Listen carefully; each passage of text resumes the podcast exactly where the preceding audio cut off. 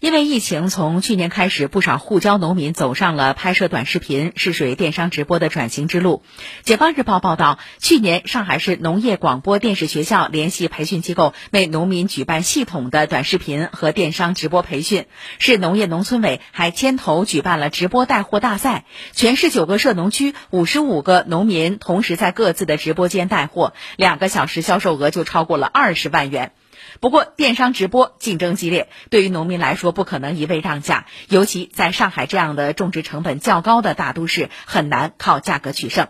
有业内人士表示，农民带货未必能够成功，但是通过短视频和直播扩大品牌的影响力和效果是非常明显的。不少人开始对农民的生活有兴趣，愿意尝试他们的产品。